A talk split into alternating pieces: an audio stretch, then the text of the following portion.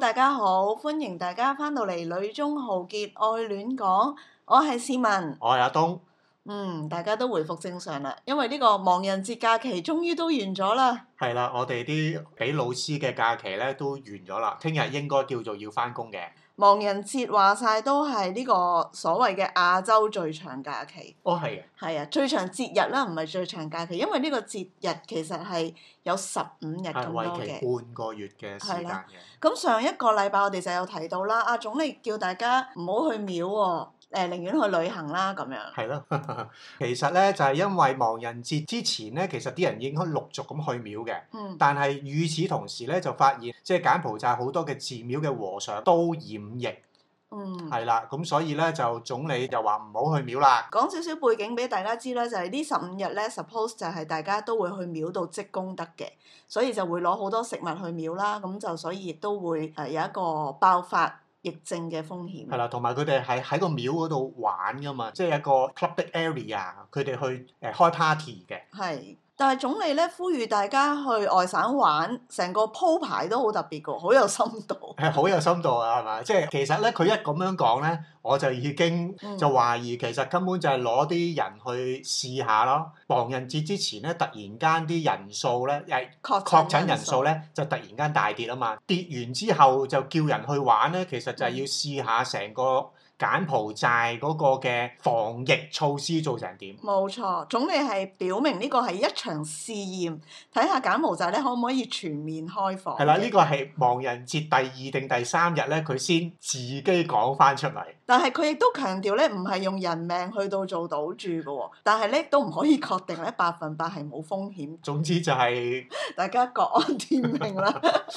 好，我哋入翻正題啊！今個禮拜咧，我哋都係繼續講住屋。嗯。上個星期就講過排屋啦，咁但係我哋今個禮拜就進入戲屋啦，因為大家其實關心比較多都係公寓啦，即係 apartment。係啦，我哋有啲叫做 apartment，有啲即係或者叫 surface apartment，有啲咧就叫做 condo。係啦嗯，其實都係差唔多嘅嘢係啦。啦，都係差唔多嘅嘢啦。朋友喺世界各地嗯嚟，都係覺得咧 condo 或者呢啲嘅公寓咧，先係佢哋熟悉嘅屋，居住係啦，環境居住環境係啊冇錯係啦，我哋最初其實一路都係住排屋啦，第一次搬入 apartment 都係近幾年嘅事，嗯。其實都有個心理關口租金誒當陣時嘅租金啊，係係啦啦，其實冇咧錯啊排屋咧係相對平啲嘅，嘅喎，係啦，而我哋所講嘅公寓咧，其實係比較貴嘅。嗯係啦，我好記得咧，我去揾嘅時候咧，其實問過價嘅，即係我哋住緊嘅排屋，嗯可能仲係三百蚊到嘅嘅嗰個價位。嗯，咁但係當陣時嘅 apartment 咧，每個月咧係講緊起碼係四百五十多咗，都好一個好大嘅 percentage 嘅。係我哋第一次租嘅係排屋改建嘅 apartment 嚟㗎，佢係將以前嘅排屋打冧咗，咁跟住嗯重新起過咧，有唔知七層八層嘅佢哋所講嘅 apartment。咁同埋因為 apartment 佢嘅 target 都係外國人比較多啦，部分嘅 apartment 都係會有家私電器。嗯，種種原因加起上嚟咧，佢個定價亦都會比較高。第一次租 apartment 嘅時候，個心都有啲驚一驚，係啦，因為其實我哋身邊嘅人都嗯唔係住呢啲噶嘛。係係咪？啊，即係嗰陣時係真係會俾人有一種感覺，哇！住得好豪啊咁樣，嗯，係咪？咁只不過就係我啊覺得最緊要真係我哋自己住得舒服咯。係啊，，咁佢有一定嘅差價，咁但係嗰個差價其實係彌補咗一啲 security 啦、有管理員啦、倒垃圾啦。嗯，誒 WiFi 啦，各樣嘅嘢，你要去計翻嗰條數咧，係真係俾多嘅，不過咧又唔係啊咁誇張嘅係啫。即係個總額未必會高好多。係啦，最初住 apartment 嘅時候，最享受嘅 service 就係有 WiFi 咯，係啦，有 WiFi 啦，有電視 有啦，電視啊，冇錯。我記得嗰陣時我哋仲會睇呢個 Master Chef 啊，即係真係真係會認真去睇電視係啦，節同埋我目。係喺嗰陣時咧，夜晚係會煲英超咯，係啊，你真係咁多年嚟開電視睇波，應該都係嗰一兩年係啦，嘅時候。嗰兩年到嘅時間，係啊，有少少我覺得甚至係改變咗我哋嘅生活形態，從一個好 local 嘅感覺，去翻一種我哋熟悉嘅生活。冇錯，即係因為係住喺我哋喺香港好熟悉嗰種嘅生活習慣，係，即係係一啦層可以打理晒，有睡房，好清楚嘅間隔。係啦，嗰陣時都唔係差得太遠嘅，因嗯為頭先都講過啦，即係我哋住嗰個嘅公寓咧，嗯，其實係 local 嘅人將自己嗰塊地重新規劃。嗯，咁佢仲住喺樓下嘅，唔離地嗰一層。係啊，係啦，咁樓上嗰啲就租俾人，同業主咧係保持一個好良好同埋好緊密嘅關係，因為你每一日出入咧，係你都係要同佢打招呼嘅。係係啦，特別有老人家，咁你就更加係會停低，會同佢傾多幾句偈嘅。嗯咁樣佢哋都係會好 nice 嘅，即係有時又會送串香蕉啊。係啦，冇錯啦， 佢哋喺鄉下翻嚟又會 即係同我哋講下佢哋嘅生活趣事啊。係啦，會送生果 係啊送、生木瓜啊、香蕉啊咁樣係。咁我哋亦都好方便咧，因為屋企如果有啲咩事需要維修，其實佢哋亦都會好樂意即係即時嘅幫忙。冇錯嚇，係即係業主佢本身識得做呢啲嘢，咁佢唔需要假手於人嘅，咁好多時就係好快就會幫我哋處理咗呢啲事咯。嗯，咁有時我哋去翻個區咧，都仲係會去探望佢哋，嗯，即係佢又記得我哋，咁都都幾得意。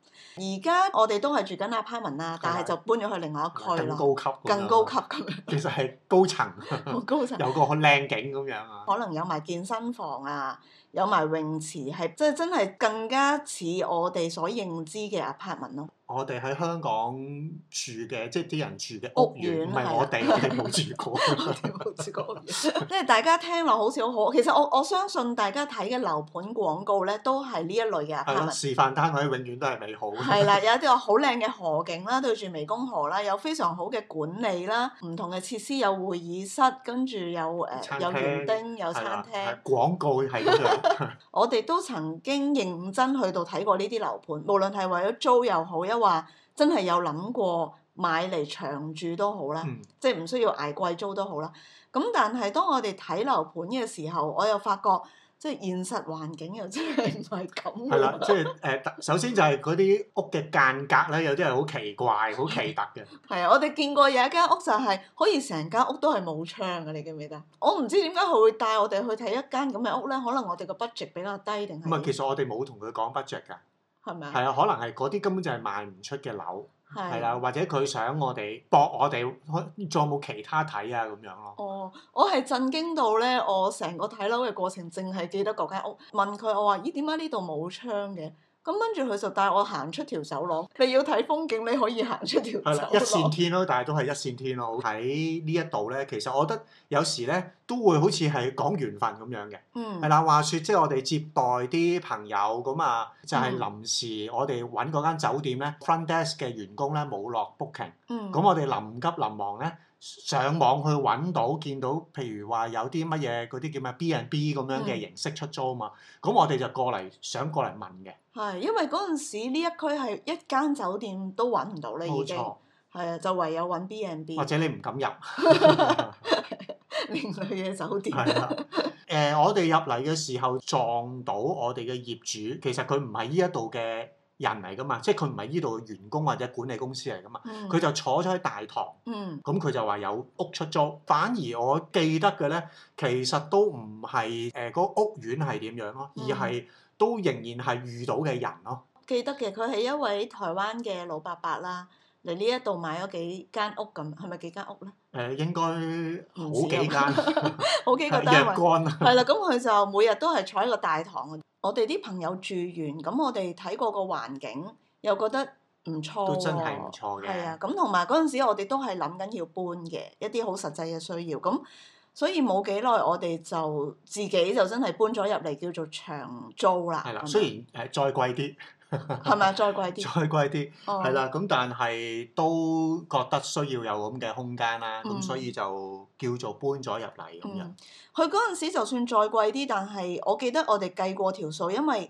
每兩年我哋都要翻香港三四個月度嘛。嗯，即係一係就搬，一係就交空租。係啦，咁但係我哋住喺呢啲 apartment 咧，就係、我哋真係可以搬，我哋因為亦都唔多嘢啦，嗯。咁我哋搬走咗啲嘢就唔需要立個空租啦。係啊，計過，我覺得都係 O K 嘅。係啦，同埋住落咧，其實環境係 O K 嘅嗯。咁但係如果要相比起對上一次我哋住嗰啲家庭式嘅 apartment 咧，咁呢一度咧就真係都好大唔同啦。係啊，咁佢係一個屋苑，咁就由管理公司去管理，嗰、個親切感咧係真係爭一截。間屋有啲咩事咧，我哋就要透過管理公司，咁跟住咧又唔知幾時咧，佢先會派人去幫手去睇。無論我哋住排屋或者住上一次嘅公寓咧，係業主直接就就嚟㗎啦。即係你同佢講，佢跟住就跟住你尾上樓梯上嚟。管理公司呢樣嘢咧，都係有辣有唔辣。舊屋咧，我都會幾擔心一樣嘢就係、我哋架車曾經俾人劃花過，嗯你記唔記得？咁但係嚟到呢一度咧，我就哇眼前一亮啊，因為真係有保安啦、真係有 CCTV 啦，真係有冇人睇唔知啦。咁但係我就會覺得成個安全感係大好多咯。佢有一樣嘢非常之吸引我咧，就係、有後備電。哦，即係冇後備電就都搞唔掂啦，因為我哋住廿幾樓啊嘛，咁冇後備電如果一混 lift 咧，其實都可以好大件事嘅，即係混幾個鐘咁。冇錯。咁但係佢呢度嘅後備電就係、佢又唔會足夠俾我哋開冷氣啊，或者即係雪櫃呢啲都係會停。但係喺夜晚有一盞燈，有啲風扇。有啲風係扇，啊，嗰個就已經係好得無比嘅享受。 當大家體驗過，你就知道係咩一回事啦。冇錯。係啦，同鄰舍又好似冇乜交流當係然，我咁首先我哋真係冇乜鄰舍啦， 即係我哋我哋住嘅地方咁嗰一層其實可能根本得兩三戶，大家出入嘅時間都唔同。誒，但係咧幾時知道有鄰舍咧？就係、當佢門口擠咗袋垃圾嘅時候，係 啦，有呢啲情況，其實管理處就會代為處理咯。係啦，即係唔係啊需要自己出面係啦，啊。不過講翻即係同管理公司啦，其實同業主一路都有保持聯繫啦。嗯咁、有時佢都會好多好多意見，好多説話嘅。即係其實都真係你問我咧，都係睇唔慣嘅。呢一度嗰啲管理嘅情況接受唔到嘅點。解咁講？誒佢嗱都係一間管理公司啫。嗱，即係譬如咧，我哋嘅 concept 係管理公司其實係代業主去管理噶嘛。咁其實嗯所有嘅嘢業主去決定，然之後咧管理公司去執行。佢哋管理公司嗰樣嘢咧，就係佢唔係等業主去決策嘅，嗯而，係佢哋去決策嘅。即係佢唔係有個咩業主委員會嗰冇啲嘅，嗯係啦。咁個管理公司係中意做乜就做乜嘅。例如咧，例如管理費呢一個真係好奇特啊！我哋入嚟嘅時候咧，管理費係講緊三十蚊，其實都好貴㗎啦嘛。美金啊，咁嗯但係呢一樣嘢係因為業主去處理咧，唔嗯唔牽涉我哋咧，我哋就覺得唔使理咯。嗯，啊，咁但係佢好快三十蚊就起到五十好蚊，快係兩年兩三年我哋喺度其實住咗兩年到啫嘛。啊，咁佢係大約一年到，佢係起到即係由三十起到五十。嗯你諗下嗰個嗰個差價幅度其實係六十個 percent 喎。嗯，咁跟住咧就啱啱喺對上嗰唔知兩三個月，嗯就由五十蚊咧起到依家嘅六十六蚊，其實嗯又係即係另一個差唔多二十 percent 嘅加幅，嗯。係好誇張㗎，我覺得。但係其實佢管理點解要加咁多錢啊咧？誒、佢佢就話收支唔平衡咯，但係其實從來都唔會睇到佢有財務報告。咁但係如果佢加到咁樣，業主有冇 say 嘅？業主係冇 say 嘅，最恐怖就係咁啊！而且仲要佢係要追翻晒咁多戶業主所欠嘅管理費，如果唔交管理費，就佢管理公司決定喎，cut 水 cut 電喎，你要開翻又要罰款喎，然之後仲要補翻個利息喎， 你冇咁激動， 係好似係我咁樣，但係我覺得係好匪夷所思嘅。所以大家都要考慮就係、其實呢一度嘅管理模式真係同我哋所理解嘅好唔一樣。好唔一樣，係啊，咁我哋嘅業主又係一個唔識本地話嘅老伯伯啦係，有一個人喺度，其實我有時見到佢都辛苦嘅，即係要租屋咁，跟住維修又靠唔到本地人，佢嘅單位係唔容易租出去啦，可以咁講。同埋佢唔識用網絡啊！即係依家其實好多人就係用網絡嗰啲網站咧，嗯可以去租到。咁、但係我哋業主佢年紀大，佢冇畫，亦都唔識用網絡咧，咁其實佢係難去租出去 嘅啲嘢。咁但係我又覺得我哋同業主嘅關係幾特別咯。我哋交租咧，佢都有一個退款俾我哋。係嗰個係即係佢佢嘅信仰啦，即係咁佢都係覺得即係有一啲嘅誒慈善嘅工作咯。咁我亦都會開翻收據俾佢，就係、幫助我哋啲慈善工作啊咁樣。係係啊，啊，所所以以好得意嘅，係啦，某個程度又係建立咗一個好特殊嘅友誼啦。係係啊啊，，佢嘅太太嚟探佢，我哋又會一齊食飯啊！即係我哋真係唔係業主同租客嘅關係。係啦，即係真係他鄉遇故知嗰種嘅感覺啊，咁樣咯。嗯你喺一個呢一個所謂嘅大型屋苑，你同啲管理公司嘅員工咧，你係做唔到嘅，嗯因為你有親投訴、有親問題咧，佢就會話呢個係誒高層嘅意見，嗯然之後我要去見高層咧，高層亦都會繼續又話會有繼繼續嘅高層嘅意見。係啦，其實真係好冇癮啊！你同呢啲人傾偈，係，同埋佢哋嘅大業主咧，永遠都係好似好一個神秘人物咁樣嘅，係啦，即係你要同佢溝通咧，係永遠揾唔到嘅，只係會將你好似人球咁樣彈嚟彈去。係啦，咁所以我都係用翻同樣嘅做法咯，嗯係啊，咁我話你哋自己同業主溝通，如果係我哋嘅朋友啦，喺度真係買咗一個物業，佢要租出去咧，其實要考慮個風險就係佢唔知租俾啲咩人，誒都係即係㗎，好似我哋呢啲正常嘅又長租嘅客咧，真係唔可遇不可求啦。嗯冇可以咁錯，講係啦，即係我哋雖然話誒同其他嘅鄰舍冇乜交往啦，嗯咁但係我哋都係好公開透明，係。係啦，因為我都都聽到好多唔同即係 apartment 嘅故事，即係我自己都遇過啦。就係、譬如我夜晚出去抌垃圾，跟住咧部 lift 可能會有啲飲醉酒嘅男人。嗯突，然間衝入嚟，咁 搞到我而家夜晚都唔敢，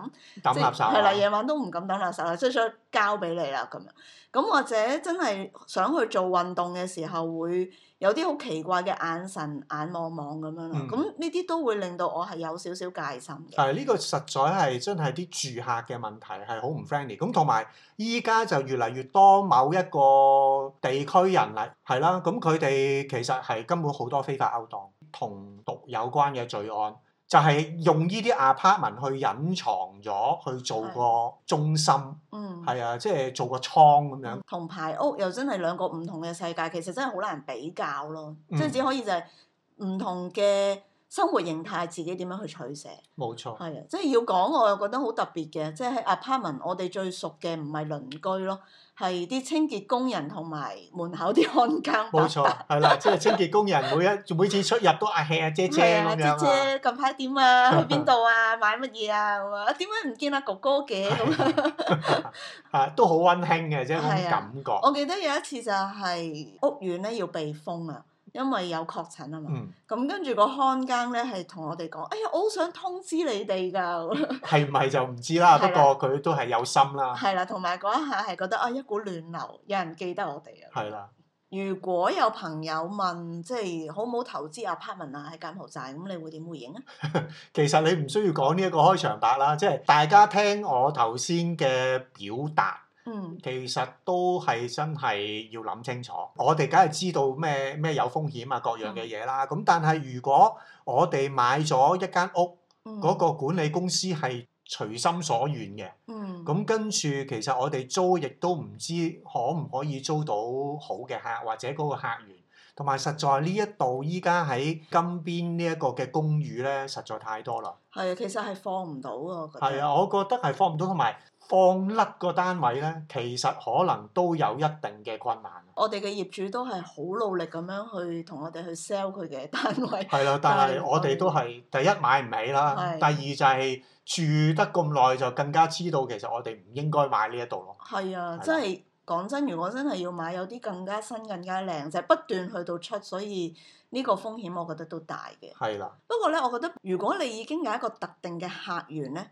其實你係可以買嘅。譬如我哋識得有香港人係佢有一個 apartment，跟住佢就真係可以有一班香港人去到租翻，或者其實馬來西亞都會有呢個情況咁，嗯即係租翻俾佢啲同鄉咁樣。咁我覺得個可信性大家都會比較大啲咯，即係比較信任咯。但係唔知啊，即係我我比較悲觀啦，即係始終嗯你客路嘅嘢，你可能總有一日係會停噶嘛。嗯，係啊，停咗之後，其實你點樣續？係啦，點樣去繼續落去咧？因為你呢啲你冇人租，你係會繼續丟空嘅。咁我覺得呢一樣係更加要考慮咯。係啦，咁其實最後我諗補充一點啦，即係依家咧已經唔再係擔心咧，你買咗個誒層樓咧會俾人攞咗個業權，係啦，因為啲法律文件啊各樣嘅嘢咧都係完善咗好多嘅。嗯但係你點樣去讓你買咗嘅嘢可以繼續保值咧？咁嗰個咧就反而係一個風險。要保值唔買樓，不如買黃金啦。點解？因為柬埔寨有個省份咧開採咗黃金啊，你知唔知啊？定定係咪係咪真 嘅先？係真金嚟嘅， 係咪真嘅先？我真係有啲唔信嘅。係咪啊？好啦，咁我哋誒、呃又去探討下。但係我哋如果係咁樣咧，我哋個節目就突然間變咗個投投資。資我哋我哋唔係呢個行業嘅人咧，真係唔好亂講，一陣間俾人俾人揼。就係唔係呢個行業先可以暢談個事啊？哦，或者暢談呢樣嘢係咪啊哦，暢談呢件事係啊，好啦，咁我哋今日嘅節目就去到呢度啦，大家記住好好保重啦，我哋下個禮拜再見。撒喲那那哦，撒喲那那哦，而為何心中重有情意在？你在我心頭像永遠沒變改，是我的我的寶貝親愛。